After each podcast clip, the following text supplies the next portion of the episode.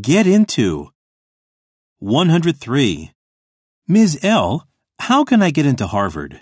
First off, you need to receive straight A's in all of your classes. 104. Look at you. You seem to have lost some weight. Glad you noticed. I'm getting into tennis now. 105. You look fit these days.